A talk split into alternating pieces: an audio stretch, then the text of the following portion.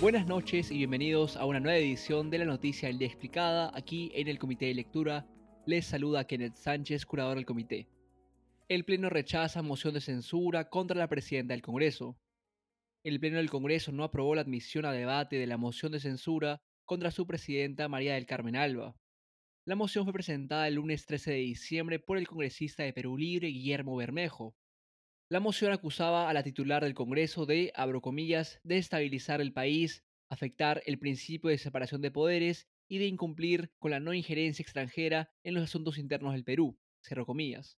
Estas acusaciones fueron presentadas tras la publicación de un artículo del semanario Hildebrand en sus 13, que señalaba que Alba, durante su viaje a España, le había exigido a los diputados de ese país que emitan un pronunciamiento, abro comillas, señalando que el Perú ha sido capturado por el comunismo y que Pedro Castillo es un presidente que no tiene legitimidad. Cierro comillas.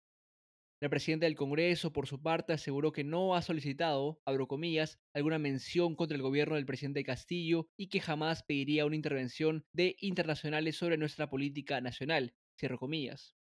Volviendo a lo que sucedió hoy, la admisión a debate de la moción de censura fue rechazada con 83 votos en contra el voto a favor de 20 congresistas y 16 abstenciones.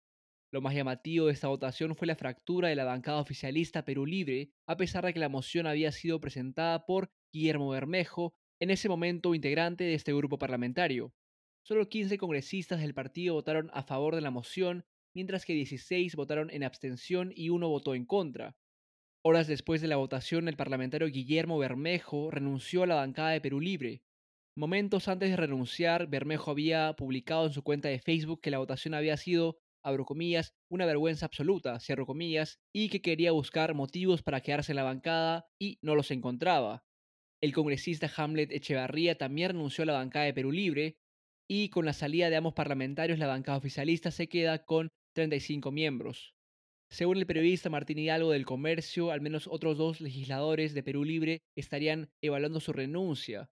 Estos serían Roberto Camiche y la ministra de Trabajo, Betsy Chávez.